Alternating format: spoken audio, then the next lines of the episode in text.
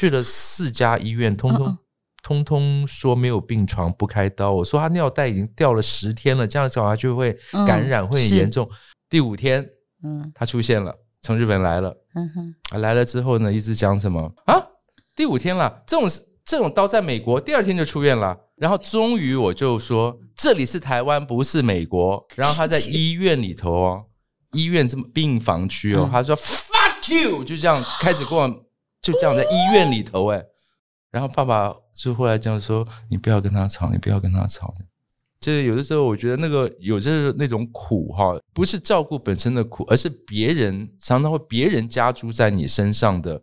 冷言冷语也好，或者你觉得亲近的人，结果他们的完全的不体贴，甚至还怎么样？我觉得有的时候是反而是这个周边的情绪在打击着我们。还记得当初的自己吗？想说的话，有多少人听得懂呢？照顾的漫漫长路上，先来一杯，我们再聊。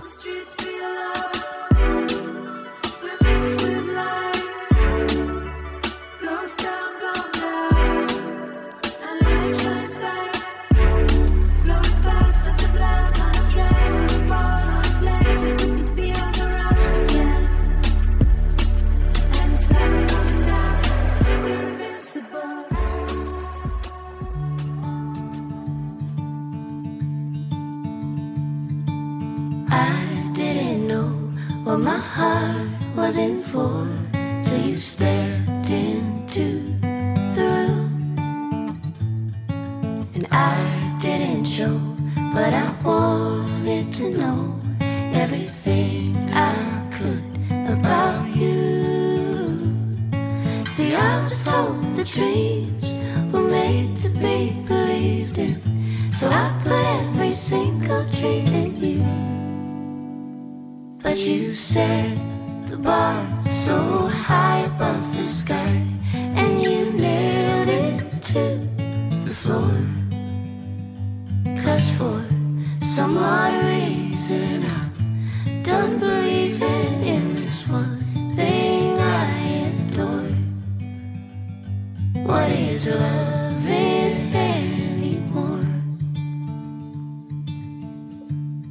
亲爱的朋友们，大家好！非常欢迎大家再次收听《先来一杯，我们再聊》。今天我们邀请到的这位好朋友呢，他应该是照顾者当中最了不起的型男，大家对他印象都很深刻。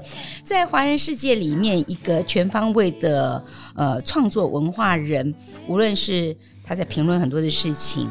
他自己在教书，担任学者，还有剧场的编导，还有他是一个很棒的作家。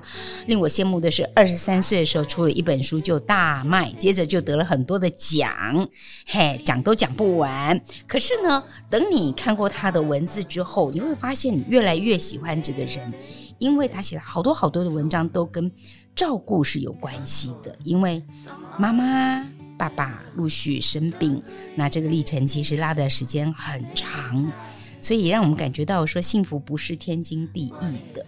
嗯，每个家庭都有他内在的问题，你要面对吗？解决吗？啊，还是把它摆着呢？啊，都要经过一些大风大浪。呃，今天我们的来宾写了一本书，何不认真来悲伤？我听了就很悲伤。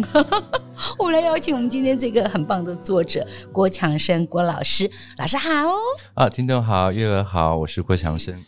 你的历程其实对于你周遭的朋友，你刚刚特别提到说，你大概是我辈中人，包括曼娟老师都是很后期才成为照顾者。嗯嗯嗯、你是最早最早在你大学的时候就是一个震撼弹，妈妈就生病了。请问那个年纪听到妈妈生病了是一个什么想法？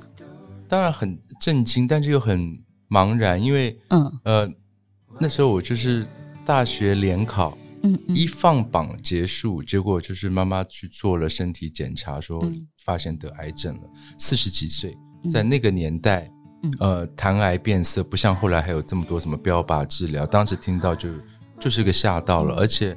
那时候我也是，嗯、呃，我马上就要去成功岭，然后没有想到就是说，呃，他开完刀之后，整个身体就出现很大的变化，嗯、而且在当年，就是现在回想起来，很多事情就是医疗整个观念，尤其对于比如说躁郁症啊、忧郁症啊，情绪方面，对，而且那时候对于女性的，比如说更年期会产生了很多的变化，那时候四十年前都不知道，所以妈妈除了开完刀之后，她的肠肠胃。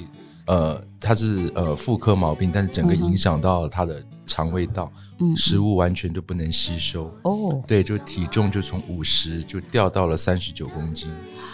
然后另外我们就完全不能理解的就是，就像我讲的，这个复合的可能是跟更年期，可能跟呃病后跟忧郁症、抑郁症，他就是呃不能睡觉，然后就很危险，就常常说他是。我们真的是住在七楼，他是想跳下去这样。他会这样说，会。然后那，然后那时候我就觉得不对了。我跟爸爸讲说，是不是要去看一下精神科啊？那个不能讲，那种年代什么精神科？你以为你妈妈是吓我，是疯子吗？是吗？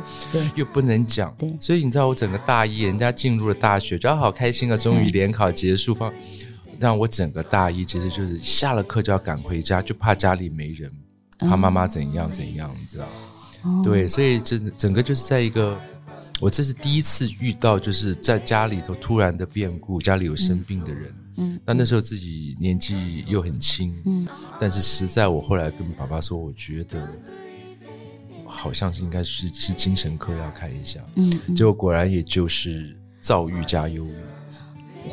哇，bingo！哎，我妈也是哎。对，超级没有办法跟她讲说，妈妈，我要带你去看精神科，她会跟我翻脸。是啊，那个老一辈的听到这个病就以为你神经病啊，就是疯子啦，就是什么。可是老师，我其实最惊吓的是我自己，嗯，因为我后来情绪上如果有一点起伏的时候，我好害怕这件事情会遗传，嗯，我好害怕。我想多少是有一点哦，因为因为我的外祖母她也就她有这方面的问题。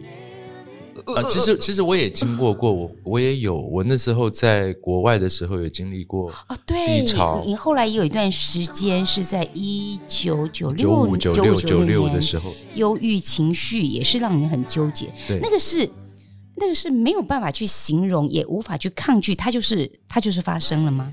你那时候我觉得都是有一些呃，等于说突发的或者一些意外的打击或冲击。那那个时候是因为、嗯、呃。我当时的这个情人，他自杀就给我死掉了。呃，很遗憾，他成功了。他成功了，对。然后就是，哦、你知道，你会觉得非常之愧疚。你在想，就是我很早，我从十九岁就开始在这个生老病死的这种生死的永远这个、嗯、这个乌云之下。嗯。然后这个呃前情人他的问题也是，嗯、呃。他其实也是忧郁症，嗯，对。可是你知道，真的那时候一一九九零年也没有离我母亲的时候也也没有很久很久。然后那母亲的那时候，我会觉得那个症状还蛮明显的。但是那呃，情人他是你只觉得他好像有点酗酒，其他你也不觉得有特别之不正常这样。可是那个也就是。整整两年的时间，我也是看着他就每下愈况这样子，从开始有一点酗酒，然后到后来就是完全不能工作了，嗯，然后整整整整整，然后就突然就有一天失踪了，找不到他，嗯，然后四天以后接到消息，他在旅馆里头吞药自杀了。你知道那种愧疚，你知道整个就人生从。呃，母亲的那个整个身体就坏掉了，整个，嗯、然后一直在呃第一次的，我这还是我母亲第一次离癌，嗯、第一次离癌之后的，然后我又出国念书，嗯、你知道家里的情况，我一直也是很担心，然后碰到这样子的突来的打击，嗯，那至少，呃，当时就比较有意识到自己的情况是非常不好，嗯，所以我是主动去求医。我很高兴你你有意识到，不是，我觉得有意识到就是我我是被我的指导教授被压压着去学校的健康中心，谢谢他。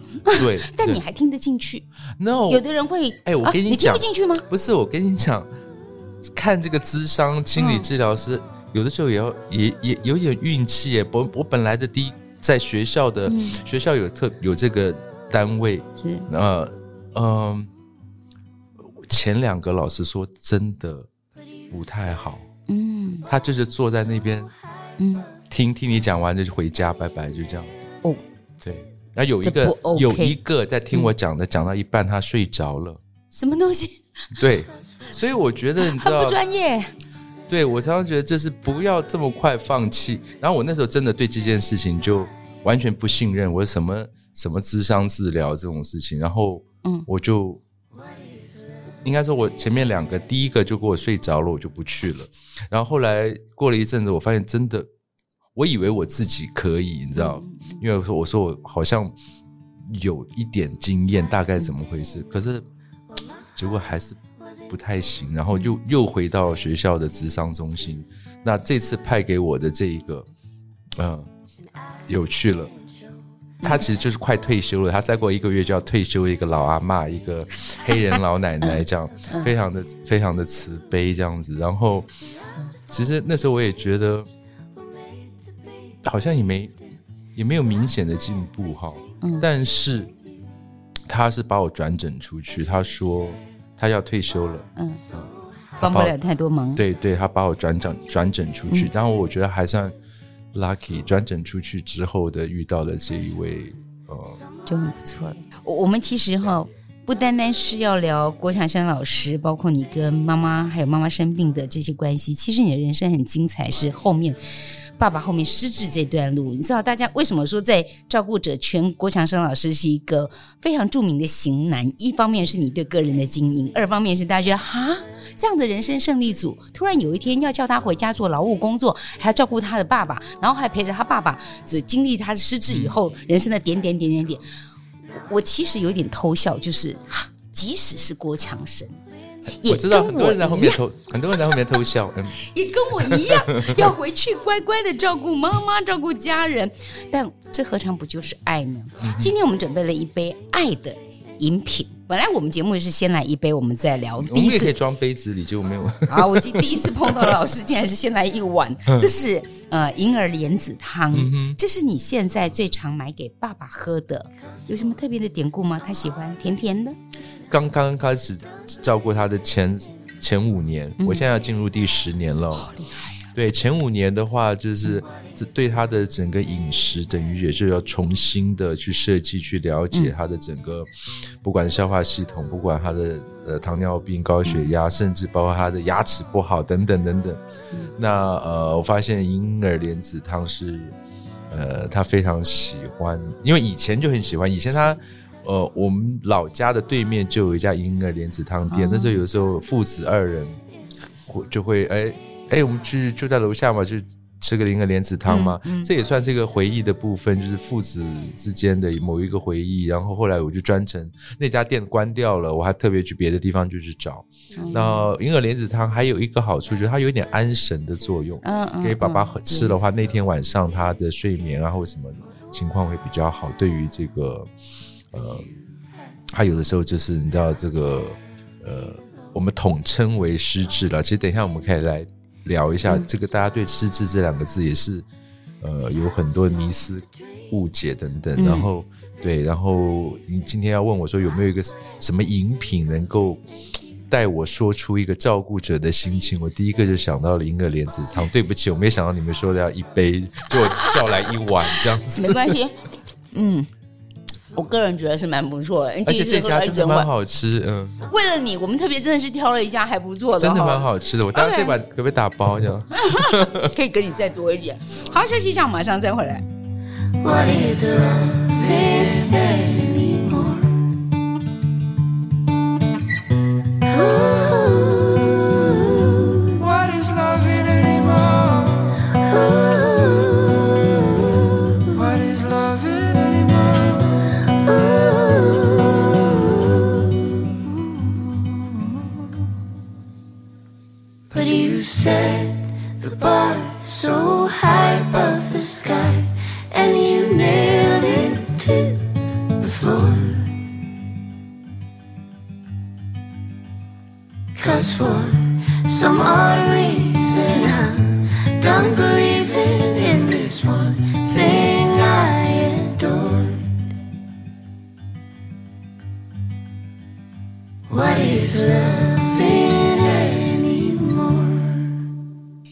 邀请到的这位好朋友是郭强生老师。呃，老师其实在文学上面的贡献，我觉得很多朋友都看过你的文章。但现在很多人更感动的是，你把很多的悲伤、很多的情绪，真的透过文字去把它整理出来。嗯、刚刚我们聊到了妈妈第一次生病，在你很年轻的时候，嗯、那那一次其实是吓到你了。你也要对妈妈有很多的关心，有很多担忧都挂在心上。嗯但第二次，嗯，那个时候就你已经到了。现在回想起来还很年轻啊，那时候才三十六岁哦，那也是很年轻啊。那真的是很年轻，也是发生的早。所以刚刚月娥有讲到，一般人看到我的那一面，他们好像觉得，呃，这些事情都跟我无关。其实我就是在暗暗暗的在承担了一二十年。所以你知道，有的时候就是，我觉得这个借这个节目，我知道你们这个关怀，嗯，呃，所有这个需要。呃呃，作为这个照顾者的，是呃，我觉得我为什么会后来会这样子一系列的书写了很多这方面的，嗯、我觉得就是为什么我们这些做照顾者的人要这么的隐藏着，好像很觉得这件事情是一个、嗯、是一个呃去污点还是家丑还是什么？嗯，我后来常常就我觉得那种呃，我我是我那时候在书写的时候，我真的发现。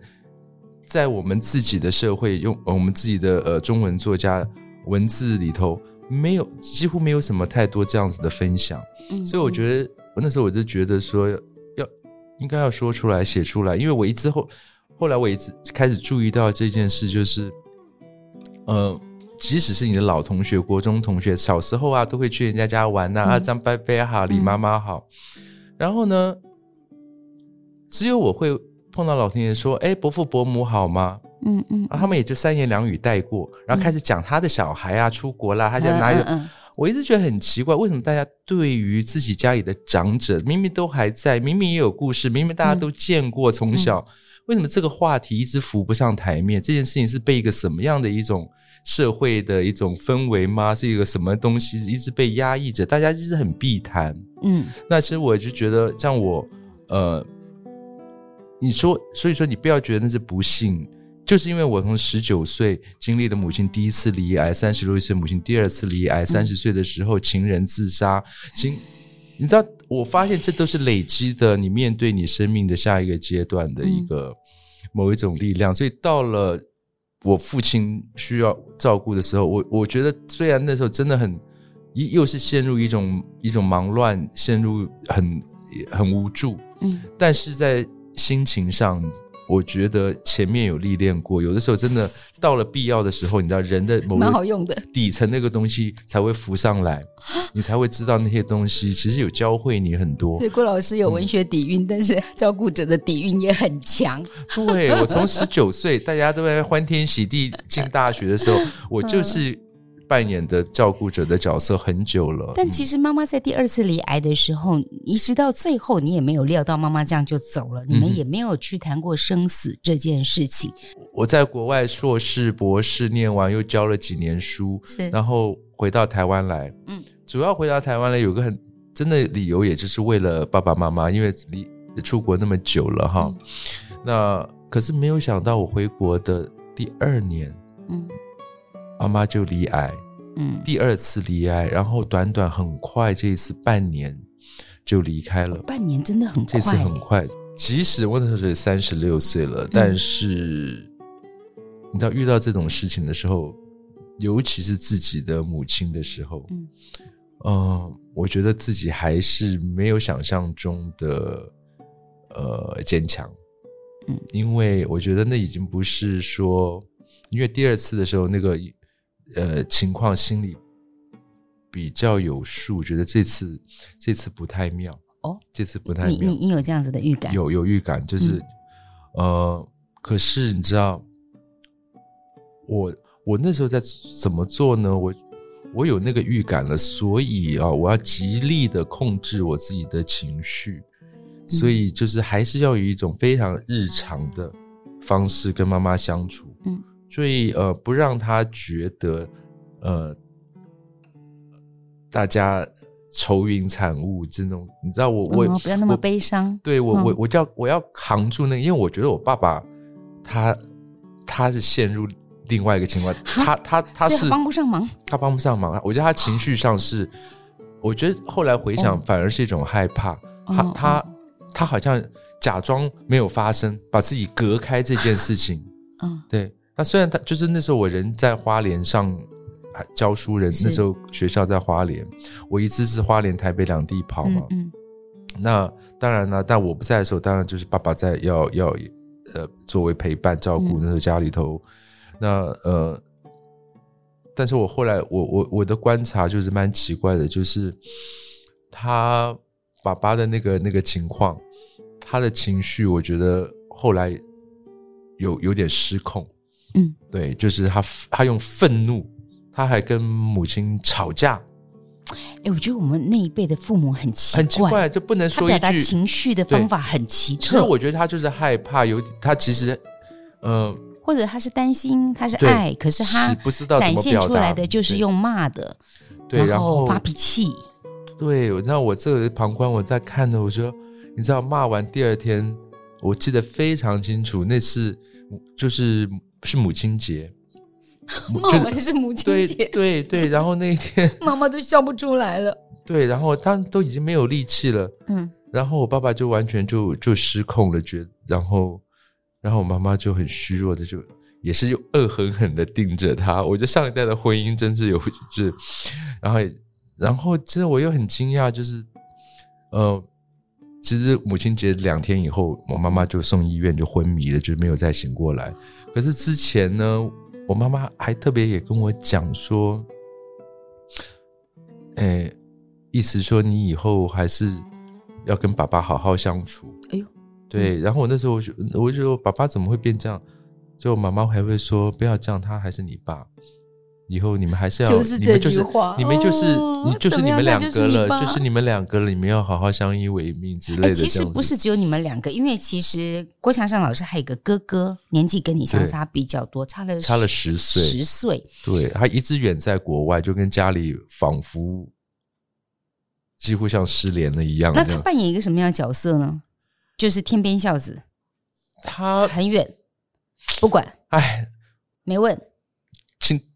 听众朋友去看《何不认真来悲伤》，这个你要一个家庭里头真的有，嗯、呃，多多少少了都有一些过往纠结的事情。因为我跟他差了十岁嘛，嗯，所以在我出生前那个家哈，他们三个人哈，爸爸妈妈跟哥哥，他们三个人发生什么事情，我又没有在场，嗯，然后我可是就是从母亲，因为我高一的时候他就出国念书了嘛，去了美国，嗯、然后其实哥哥也是蛮优秀的。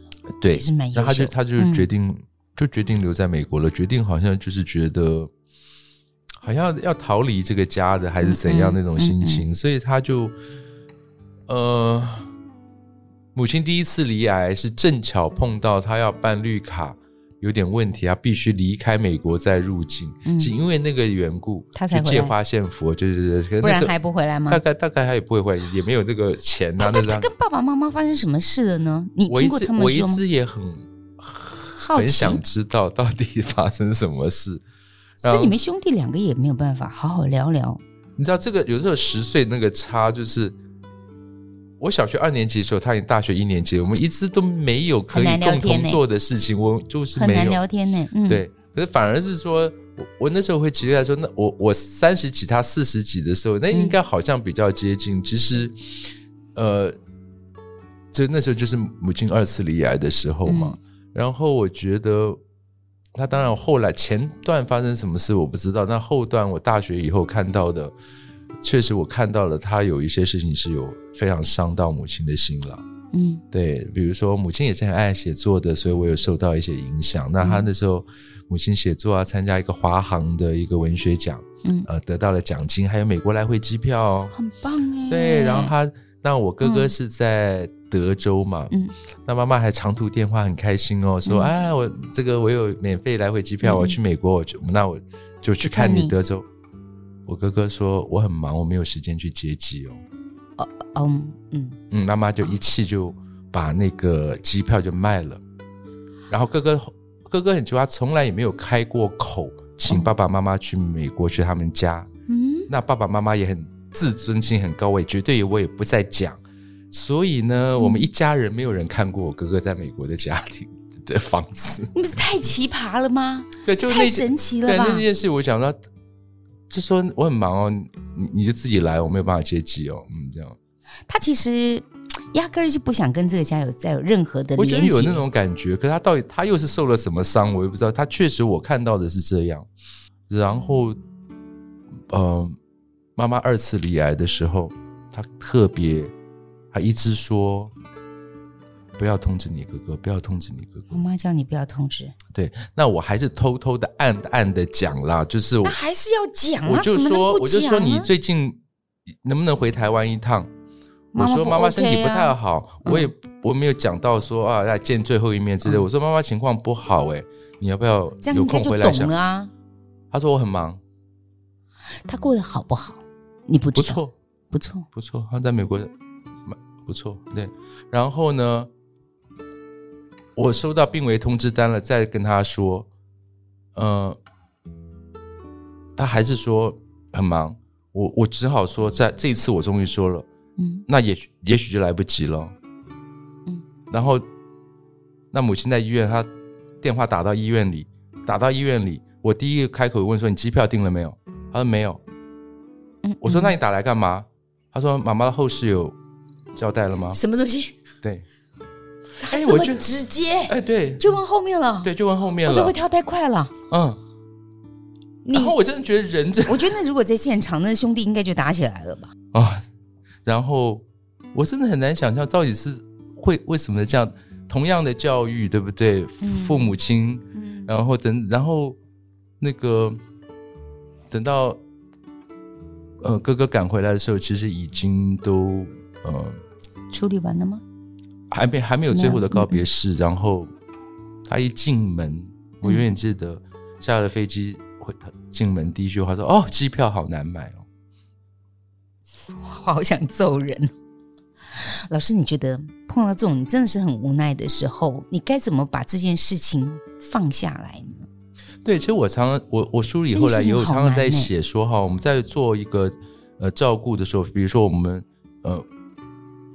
我们去做，去呃承担下来，就说好，没有关系，爸爸妈妈交给我。嗯、但是你知道这个过程中有一个很难的事情，反不是有的时候不是说只是照顾着这一件事本身，嗯、而是你我们自己的对于像家里头发生的这一些事情，呃，总是心里头会有一些呃怨怼哈，或者有一些、嗯、好像还想要把事情去。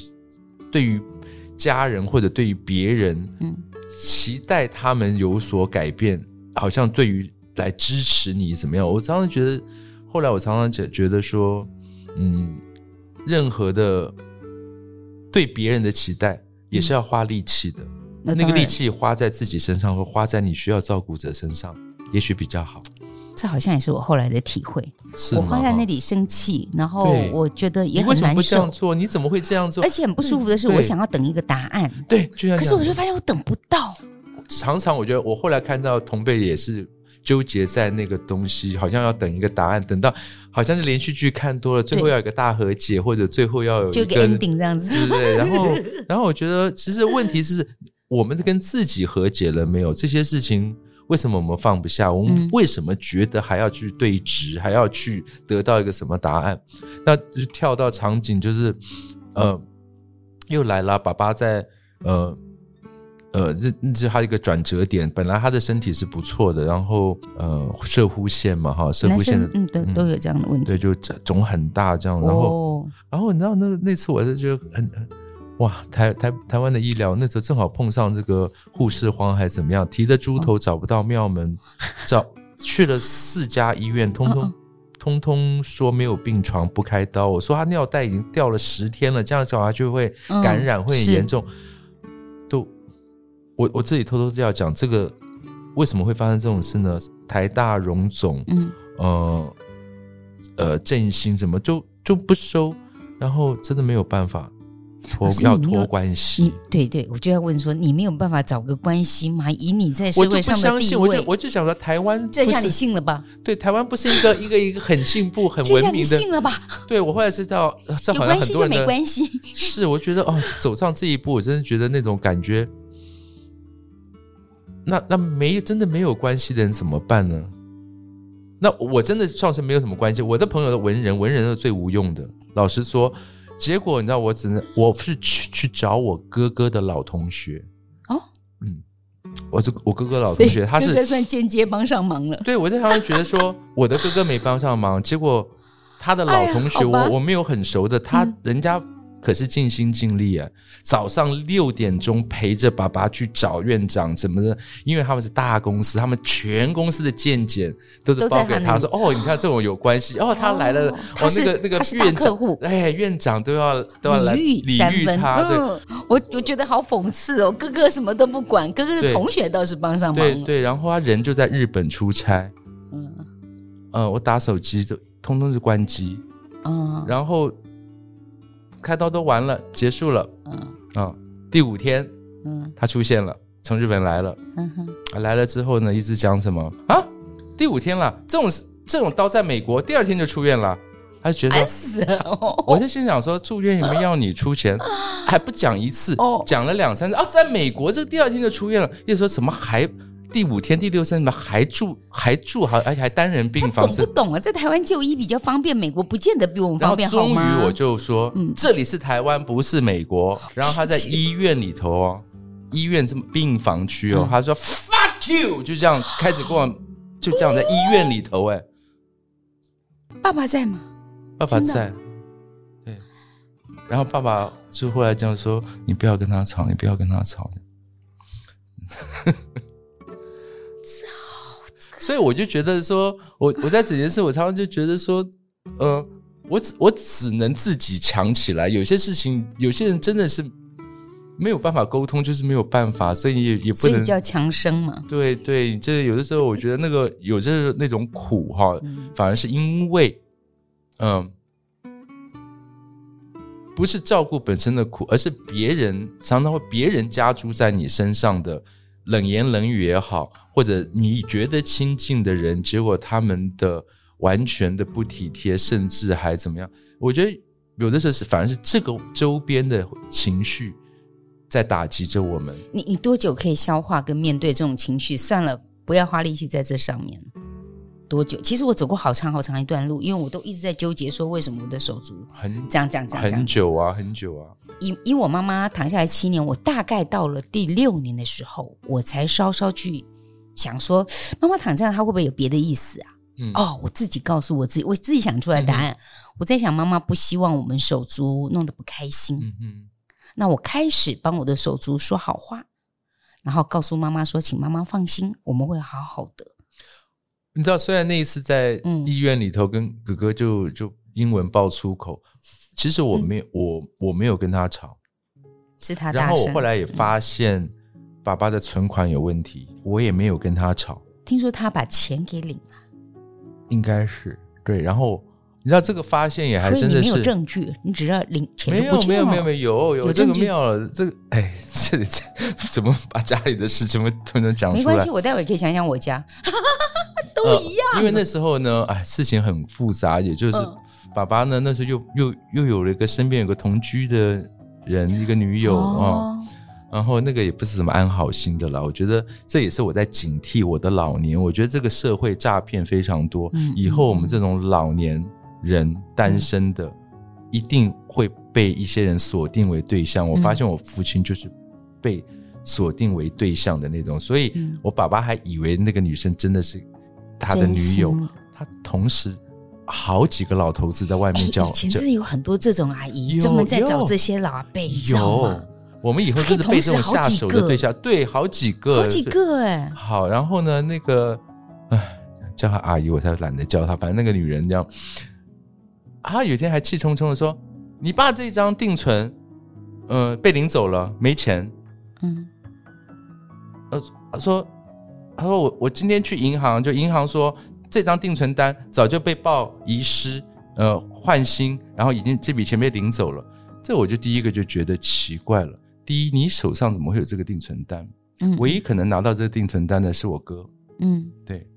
那我哥给了你这个定存单的意思是什么？给了你，然后他，然后我哥哥又去申办遗失。嗯，然后我就直接就问我哥了：“嗯、这笔钱是不是你拿走了？”嗯、我哥说：“对啊，以后爸的钱都是我管。”哇！这时候跳出来，他要管了。前面的事他都不管。我没有办法跟他吵，我就没有办法跟他吵。我想完了，那我只好做狗该做的，我赶快去清理我爸爸的账户。结果发现都空了。哇，好棒棒啊！他动作很快哎，很快。对，然后呢？嗯，我爸他还办了我爸爸很多的网络银行，就是我爸爸那时候还有一些退休金嘛。嗯，只要一进来，他就先拿走了。然后呢，他就丢两万块，嗯，对，就然后意思说，爸爸的生活费以及连那个阿姨的，就他以为两万块可以干嘛？我你以为我问你，你请个看护的钱就不够？我告诉你，我在台湾要照顾老人，大概六万起跳。要对我那个退休金一汇进来，我我哥哥从网络银行就拿走了，然后就丢个两万块。哎，为什么他可以办得到？他为什么可以拿呢？哎。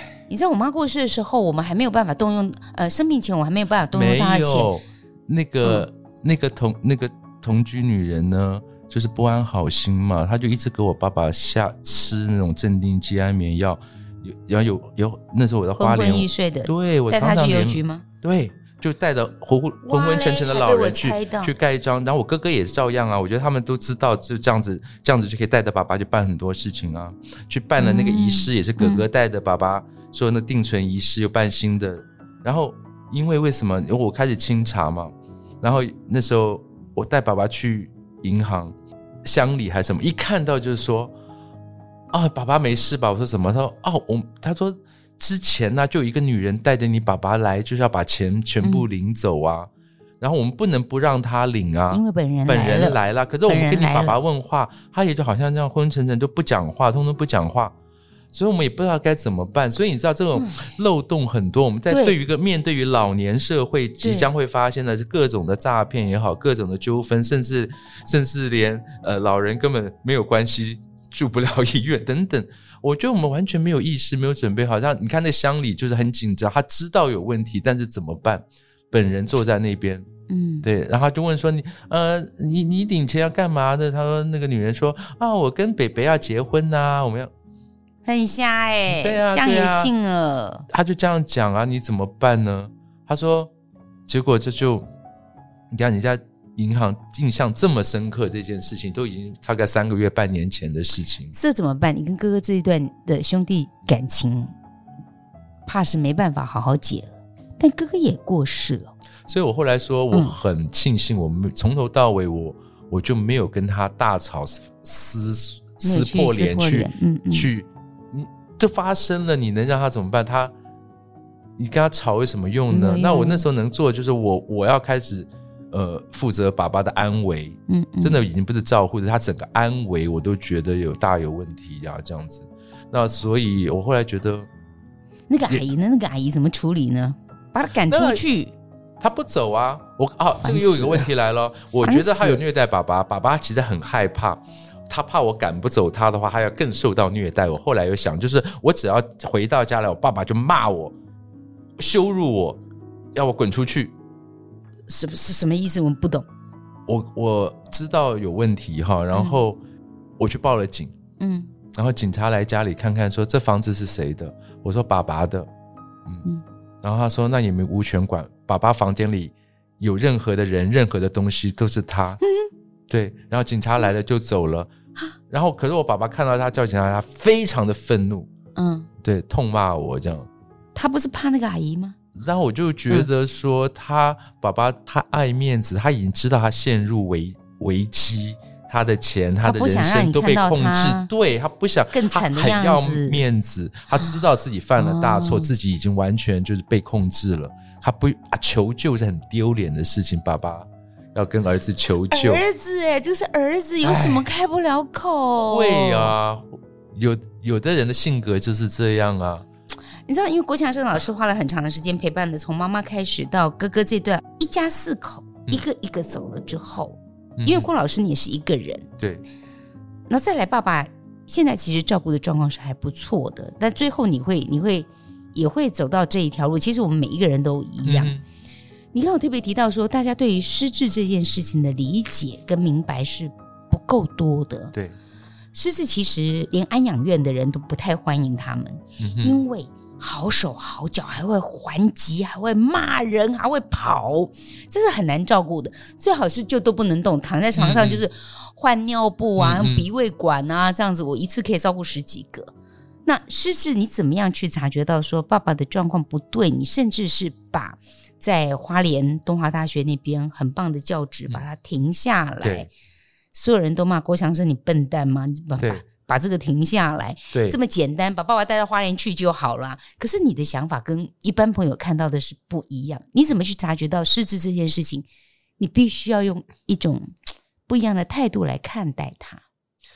呃，对，一般大家觉得失智好像印象就是变成一个是不认识人呐、啊，这样每天疯疯癫癫呐，会，然后只是每个人的其实状况都不一样，每个人成因都不一样。嗯呃，不是所有的失，现在变成一个统称，其实不是所有的失智都是阿兹海默症。嗯、阿兹海默症是没有办法，那是病理有一个脑那个细胞沉淀会吃掉你的这个脑细胞，那是、嗯、那是阿兹海默症。嗯，那一般我们统称的所有失智，它的成因包括了你有过，比如说脑血管中风，是你有过呃受过伤害，嗯，像我父亲、嗯、呃，他就是脑血管中或者嗯，他是被下药。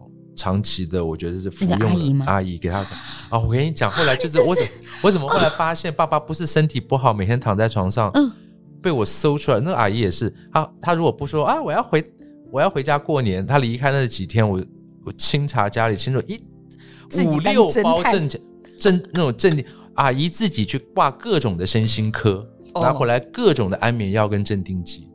就让妈爸爸吃了以后，他就昏昏的，他不吵也不闹。对，我就发现说，天哪，这个人不都吃到都已经傻了吗？原来爸爸一直躺在床上，每天都昏昏欲睡，不是老化，是吃药。然后所以那个药物也是，我不知道至少也吃了不知道多久了。脑血管中风加上这个，而且老年人都有一点忧郁症。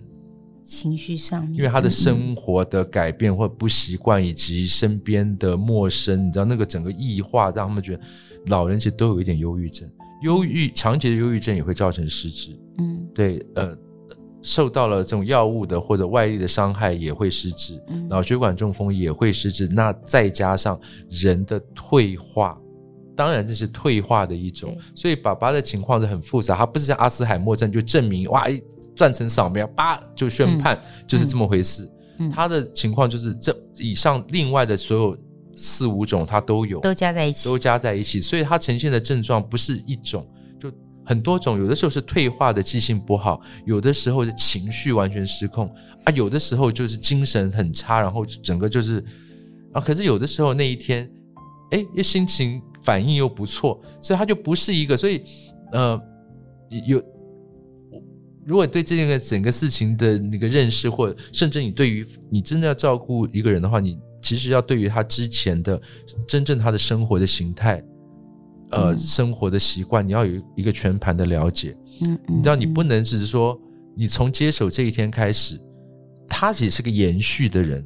对，他的生命其实从过去到今天到未来，他还是在延续当中。是，所以我我那时候就提醒自己一个做法，说我照顾不是我从中间单刀直入，我插进去，好，我接管，掌控全局。对对，我就觉得我我自己的呃观察、体会或理解，我会发现说，真正好的照顾是让他觉得是有延续感。嗯，对，让他知道他的。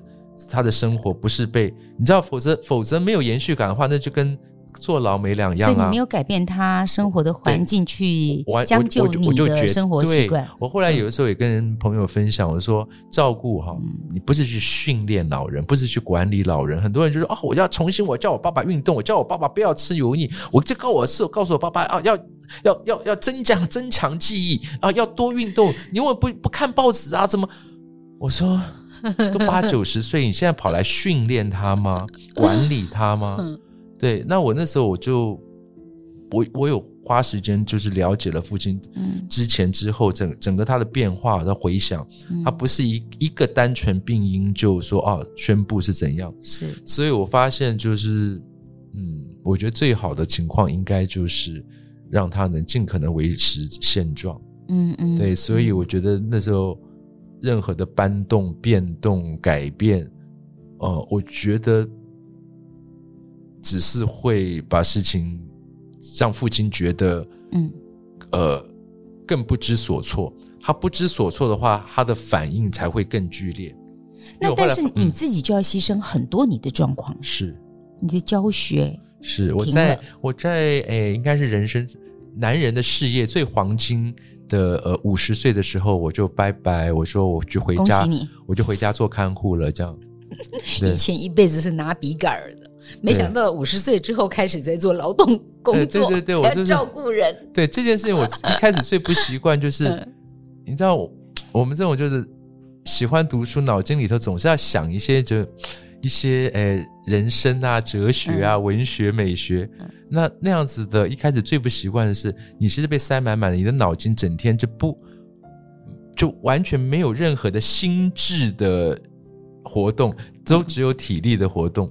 对，因为从他爸爸睁开眼睛，早上八九点那一刻开始就不能停的啦，嗯、对不对？穿衣服、洗呃洗脸、刷牙、吃药、早餐、散步、休息，嗯、然后然后又来第二轮啦，吃午餐、吃药、散步。不是啊，郭老师，你不是有有看护吗？有哪有这么快能来？哦，这就是。而且那次很哇，所以初期你一个人搞定这些哦？你等他来有三个月啊？那当然啊，可是前面是你一个人搞定啊？对啊，那怎么办呢？啊、很可怕欸、对啊，那这真是人生，我觉得那是一个修行啊。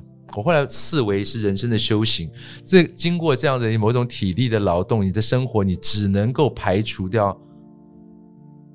我后来排我那个排除，我发现是说，哎，人不要老觉得说我。因此放弃了什么？我说你放弃了那个东西，是你以为的。你说啊，我我这样子就回家看货，那那也许我可以诶去做拿到一个什么科技部的三百万的大计划。我说那是你觉得因此你牺牲掉，可那些东西是你以为你会得到而牺牲，其实真的吗？嗯嗯，并没有啊。我说其实真的，我不要说我可能不要算的是说，那我因为这样子会断了我未来的什么路？嗯。未来那个什么的什么什么路是你的幻觉，每个人只有自己自己现在的真实。嗯，对，我就我学会一件事情，就是再也不要为那种未来应该发生，所以我在等待未来可能会我事业要更上层楼了，还没，并没有，没有人保证你未来会会有人爱我来帮助我，那也是你以为你觉得你。你应得，可是未必就会得，所以不能活在那个你觉得应该得到而没有得到，所以你觉得你牺牲、你放弃。但老师，你未来一定会面对爸爸走了，嗯、你们家就真真切切的剩下你一个人。你要不要把账号给我？我先把你把钱用掉。我说你留那么多干嘛了？没事。哎呦，如果真真有那么多钱的话，事情也也不会像我那时候。这么焦头烂额了，就是因为你还把工作停下来，对啊，就很苦啊。看看这一次我觉得很多事情就是接下来会发生什么事情，真的不知道嘛。那好，我停掉了工作，在家里三年，对，然后之后又逼得不得不又出来申请教职哦。我跟就是看到台北文人也要为了五斗米折腰，你看，更在后来讲重要的原因，嗯，那。那时候很丢脸的是最后一关的面试，就两个人，我跟另外一个，嗯，是一个我学生辈都叫我郭老师的一个年轻博士，一起。一起，然后呢，反过来那个年轻的博士他说，郭老呃郭老师，你等一下就尽量表现，你不要顾及我，因为我已经有另外一个国立大学的 offer 了。你不如不要说好吗？你闭嘴！我觉得好讨厌，对，我觉得他是好心吧，可是你就是很直，他就没有想到，对于你一个老师五十几岁的人跟你一起应征工作，他还说你不要顾忌我，你该表现的就表现。我已经有另外的国立大学的 offer，所以这个拿不到我也没有关系。这样，你的心情怎么样？你心情怎么样？我就跟你讲，我是修行嘛，我从那个要做一个，就像每天这样子做早课晚课，修行了三年，然后中间还竟然有碰到出版界的大姐跟我说：“郭老师，听说你现在就成了看护了，这就是你这种不结婚的人的惩罚。”什么难听的话，我都听过了，所以我当时 我还要听到小朋友这样讲，我还要微笑着，然后走进去接受。面试那时候我已经都五十几岁了，好，那为什么呢？嗯、我必须又又跑出来申请工作，嗯、还要经过这样子的，对不对？心理素质要一定要调整。嗯，哎，你还记得吗？那时候就是公教人的退休金，整个大砍只剩一半，哦、嗯嗯，大砍只剩一半。嗯、对，那就是说，哎呀，这一砍的话，那爸爸的照护。每个月就有三四万的缺口，好，要算一下喽。对，我以前的话，钱不够用哦，钱不够用哦。我说我就会在想哦，这还没算到以后你哦。对，我想到爸爸如果活，光算爸爸如果活到一百的话，今年九十七了，我真的照顾的很好，从他九十岁照顾到今天。嗯，对，我想说哇，我就算这个缺口，他如果活到一百岁的话，要四百万呢。嗯，那到时候房子要我。要卖掉啊！我们要住哪里去啊？谁家里准备了要几千、五百、八百的现款放在那边，就是这样子让你烧，让我烧。我一算这个不不行，嗯，完蛋了！我必须，我必须再出来。还是很重要的。对，对，这天有不测风云，他谁晓得？就是真的就是。而且现在有时候一个医疗哦，住院一个开刀或什么，哎，现在很贵啊。就像你讲的，爸爸活到一百岁的话，都那个缺口都就很大。是，那接下来我怎么办？对不对？好可怜哦，郭老师。所以我就 我又必须这个拉下老脸去跟我的学生辈去竞争工作。然后嘞，然后嘞，那个工作啊，然后那个工作还好就有有有拿到，然后因此呃，现在呃有有在上课，然后人在台北，当然事情就会方便很多，比较顺，那个上轨道很多。所以这这这后来这后来这四年的话，呃嗯就。心里比较安心，安心，安心很多。老师，你刚刚讲那个场景哦，学生跟你一起去应征一个工作，这也有点像我跟我哥哥在照顾妈妈，我们意见不同，嗯，所以我们会有争执，或者是哥哥讲了某些话，或者我讲了某些话，我明明是好意，他很敌视我，我讲的是事实，可是他会生气，嗯嗯，就像那学生讲的也是事实，他其实。真心的觉得我没有生气，我只心里头有一个感叹，真的对，就是个感叹，你知道。后来我也在练习，我可能要学会去看懂别人背后的原意。嗯哼，包括虽然我跟我的哥哥也是有一些摩擦，到最后，我后来去认同说，他爱妈妈是真的。我用这句话一直安慰自己，他爱妈妈是真的，只是他的方法跟我不一样。所以搞不好他也觉得很不爽，看我的方法，嗯嗯，但我也没有办法去改变这一切。我们这个照顾者到最后好像只能够就接受了。然后我跟郭老师两个还在比，我说：“哎呀，我我是资深照顾者。”老师说：“哎，我照顾了七年。”我说：“我也七年了。”我妈妈七年就据点了，嗯，你爸爸七年还在 ing，他现在还能走路啊。其实替他高兴很棒棒，就像你讲的，我现在真的觉得也是他在陪伴我耶，是对不对？我我觉得我家庭生活以后可能就是就是跟爸走到最后，就家这个事情就是就是就是爸爸最后嘛。然后我就觉得有点像那个酒店关门，我就是那个最后要关门画下句点的人，嗯、因为对不对？我都我我我现在都哦快六十了，嗯，对，所以就就要开始准备啦，就是。这个我自己的下半场就要开始了，所以我，嗯，所以有朋友来问我，你知道，就说，哎呀，其实可以找个老伴啊。我说，我从十九岁就开始照顾病人，照顾老人。嗯，我我我不想我六十七十岁以后，我又要一定的不是你照顾我，就我照顾你，又要在最后人生最后阶段还要再走这件事情。我说，或者说感情又很很好，还是要又要分离一次。真的其实很伤。哎，我问你，我上次也问过麦娟老师，嗯、因为麦娟老师现在照顾两个老的，嗯、等到两个老的走了以后，我说老师，你最后如果剩下你一个人，你打算怎么过？他说我只要一个机器人帮我做劳务工作就好了，嗯，然后其他的事情我就自己来。我不要，我不要机器人，我真的在，我觉得台湾真的鼓励要所有的这种，嗯、呃，中小型的商务旅馆哈。嗯不要做什么，以前是做什么疫情隔离，嗯，给作为长期的中这个老呃，只要还能自理的老人，嗯，呃，长期的折扣的租给大家。你知道现在只有两级，一个叫饭店式管理的，是贵族式的。嗯，其实你知道，我现在真的发现，尤其在疫情这段期间，我发现我要的东西真的很简单呐。嗯，一张书桌，一张床，一个窗子，我可以就在家里头。嗯，做的很好。对，大家很适合隔离。对啊，家他们他们在哇哇叫 说啊，不能出去啊，封城了。我说我好多年就是过这样的日子啊，写作写作啊，读书啊，然后然后。发发呆啊，抽抽烟，看看外面，然后就是陪伴爸爸。我的生活基本上也就是这样，所以你知道，我觉得连机器人都不要。我觉得这些很多事情，就大家要能设想到，大家还来得及来来来去规划的规划的时候，我觉得未来有可能哦。对，就是嗯，嗯，如果它是还能自理的话，一个。旅馆里头，比如说打扫，你不用负责了。对，有洗衣部。对，哎，我现在自己发现，洗衣服、晾衣服、折衣服也真的蛮烦的。真的。对，然后最好就是对不对？呃，就就就有这个呃小餐厅，对不对？卖简餐、卖自助餐。哎，这就够了。生活必须的可以帮你处理掉。对，而且老人真的有紧急的话，打个柜台帮忙叫个救护车，也不用就你又不用自己有医生，至少对不对？有的时候有，就是房间有电钮。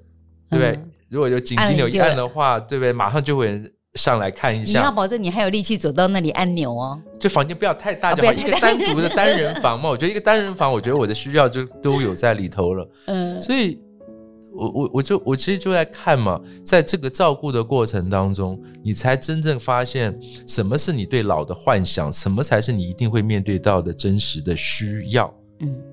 现在老我我有一些同辈的朋友，他对老的幻想是，比如说要去环游世界，嗯，对，这不是你的需要，你现在要准备好，要想清楚真正的需要是什么。嗯、那他就问说，那我去住养老院啊？我说，呃，我说第一，养老院现在只收生活自理、好手好脚的。嗯、那你你请问你打算几岁搬进去？你现在就可以搬了，为什么你还在外面趴趴照？你已经六十岁了。你说你要住养老院，你现在正合格，为什么你现在还不进去住？你还是舍不得吗？那你能跟自己说哪一天哪一年，我就斩断，我就我就甘愿就搬进安养村？嗯，你如果好手好脚还能动的时候，我你知道你的人生就只剩下两卡皮箱提着搬进去安养村。我觉你我觉得没有那么简单，你们讲的跟唱歌一样。啊，另外第三种人说啊，我要买很多那个长照保险，我说。那不是钱的问题，给你钱以后嘞，你用不到也没有用啊。那是要忍呐、啊，你拿了钱要干嘛？那也买不到你需要的陪伴、跟照顾、跟安全感。所以大家很多人，我发现我身边很多同辈的，他们是在对于老还有幻想。很多人就一辈子就总是不看眼前你需要面对处理的，老在幻想我还没得到什么，我幻想我应该得到什么。一直哎，就是我觉得有的时候就也人生有梦想，有什么不可以嘛？你就给他幻想一下，他觉得很美好啊。但但是我觉得六五六十岁以后的人真的呃，面对跟二三十岁不一样，要要真的要面对现实一点。我现在就就还蛮，因为我是看得太清楚了，生老病死，我陪了这两三个，然后又照顾老人十年，我真的发现这个结局是必然的，嗯，不会说你你比。你你比较美，你比较聪明，你比较有钱，你的结局会跟大家不一样。没错，这次这一次大家都一样了，公平的。对，所以一定要面对现实的，不要再有那些无谓的虚荣跟幻想。好，我还要问老师一个问题：老师写作这件事情对你的来讲是很轻松的事情，因为不轻松，不轻松，因为要想很久。还好你在照顾爸爸的时候，就每天都还要交个一千字，这个其实是让你不是每天啦，一周一周，那是个那是一个很。很痛苦的情况哈，就是，呃，因为爸爸的这个情况是意外嘛，可是我答应了人家一个一年的专栏，欠人家的，对，每一周要交一篇，一篇，对，那呃，你会觉得突然说哦不写了，人家开天窗，人家那个以后好像也有点造成困扰，嗯嗯嗯、但是我回头另外一个想，更重要的一件事情是什么？就是，我就前面讲了，你不是只是接手管理一个老人，而是。你要担负这个工作，你自己的心里的很多的过不去的坎，你跟家人、跟亲父亲的关系，这个家你要甘愿，你要想清楚，你要放下，嗯、你要你要用的一个平静的心，才能去做这个照顾。嗯、你真的要照顾好的话，你不能夹七夹八带的怒气不甘、自卑自怜。我跟你讲，老人你他看起来好像没有反应，其实是他你的那种混乱的情绪，他，感受得到。照顾的人都知道，对不对空气在屋子里面，他知道，都知道的，都知道。所以我那时候，我我说我写作是可以帮助我去真正去面对，其实一直呃。生命中很多的对于生命的这件本身的一些理解，甚至有一些的和解，嗯，那很很艰难。我后来那一千字，其实几乎就是在写这一周我对很多事情的，呃，我怎么样去面对我以前都不敢面对的一些家人的关系、亲人之间的关系等等。那已经焦忙得焦头烂额了，还要上课，然后每个礼拜天的夜里头，我会坐在那边五个小时。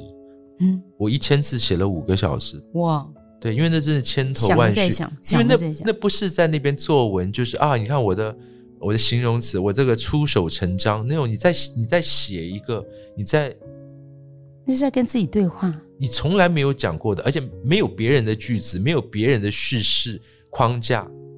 是可以用的，嗯嗯，所以等于说你在讲的都是你不知如何下笔、如何开口的事情。可是写完之后，它是不是一个很好的抒发？我是想问说，如果对于很多的照顾者，他可能不擅长写文章，嗯、但是你也可以类似像郭强生老师运用的方法，那个写下来。我这个人比较爱讲话，我可能跟他八婆们聊一聊聊以后，我骂完以后，我其实很舒畅，所以。也许你不会写文章，也不是写专栏，但是你类似像写日记的去记录了你这些事情，那个会不会对自己来讲也是一种力量，一种疗愈？我发现很多人哈，他其实长期的被某一种的文字在催眠着，你要他真的讲出心里的话。不容易，因为我也经过这一关。都讲场面话，不，因为我们已经讲到这么大，我们很习惯的有一套流利的应对或自我的说辞。嗯，那我说我在写，后来整本整个专栏结集成了何不认真来悲伤。嗯，我就觉得那个就变成说拿掉了所有你以前觉得可以应付外面或者呃面对自己的那一套说辞。嗯。你要有那个勇气，全部撕掉，讲真话。有些人写日记都在都在写的，就像那个呃，脸书贴文，好像要给人家来按赞一样。嗯，好像很怕，很对啊。他怕有一天突然被人家看到的话。对对对。可是可是，有些东西就是 你越怕人家看到，那就会是你永远永远这一生的弱点。你永远就会在这件事情上不断的流脓，不断的发炎。对，那。嗯我后来就用我说我每一周写的五个小时，那写那一千字，其实写的很痛苦，但是我又领会到一件事情，就是说，我把这一千字就当成我测试我自己的呃能力跟清醒，我是不是还理智没有断线？我说如果那一礼拜我交不出稿了，嗯，我也告诉自己说，那表示我我我也我必须承认。我撑不下去了，我断线了。嗯，对，也不是说我硬硬要这个撑这个面子，说呃给稿这样。我说如果那个礼拜写不出来的话，我就要必须另寻方式，可能就不是我一个人照顾我承担的下来。我觉得很多事情你真的要想清楚，你不能也是埋着头做，把然后自己的健康、自己的问题、精神都出状况了。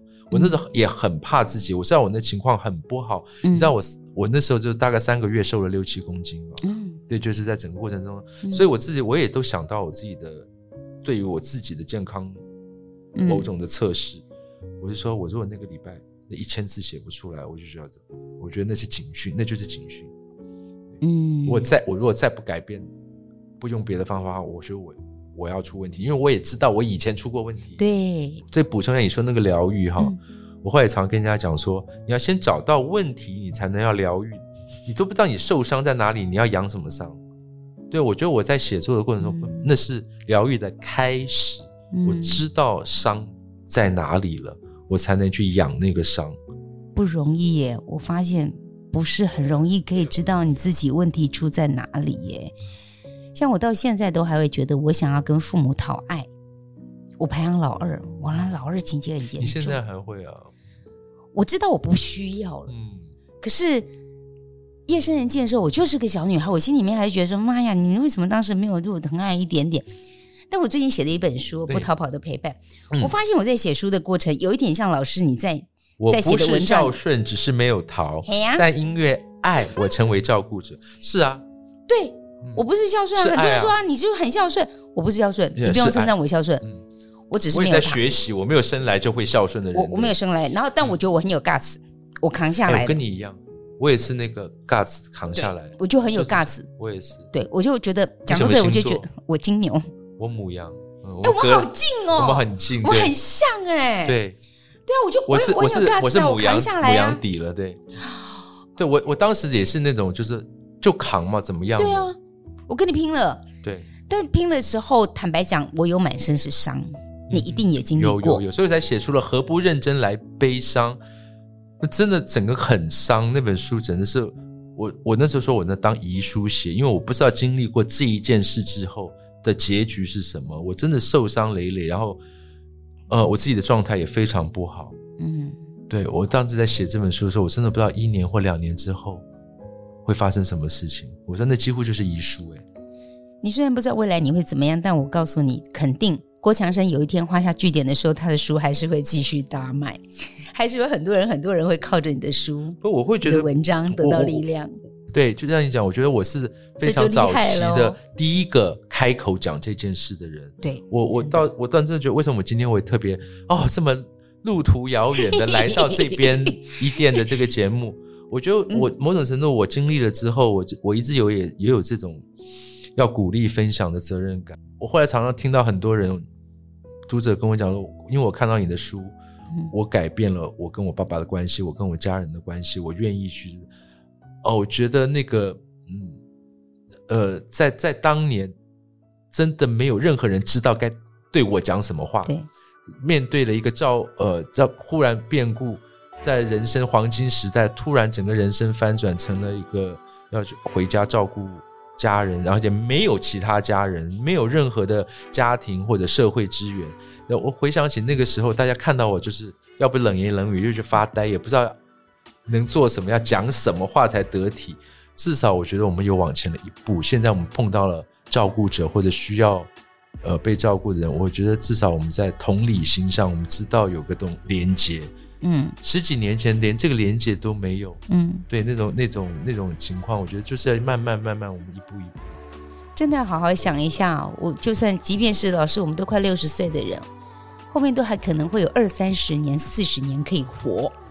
你要怎么活？来来来来，最后我们把这个银耳莲子汤把它吃了，好不好？喝了哈。嗯。这先来一碗，我们再聊。谢谢大家，也谢谢郭老师，谢谢。谢谢。今天和郭强生老师聊了好多好多，其实我印象很深刻，特别他讲到他的母亲，那个年代对于情绪，不管忧郁跟躁郁，其实他们没有什么出口，忍耐的居多。我也带着害怕走了一辈子，我很害怕会跟妈妈一样情绪纠结，但我很高兴有越来越多像郭强生老师这样的人，愿意把那个情绪说出来。我慢慢去梳理了一下自己的心情之后，发现。不会啦，我会把自己过得好好的。比如说，像老师，只要一张桌子、一个椅子、有个窗户，我想这样子老后的生活也不错。这也是一个挺好的选择。希望大家会喜欢今天的节目，也欢迎大家在 Podcast 我们各个平台按下订阅的按钮，把这个节目分享给更多的朋友。有任何想法，欢迎你可以留话给我们哦。今天就到这里了，谢谢大家的收听。先来一杯，我们再聊。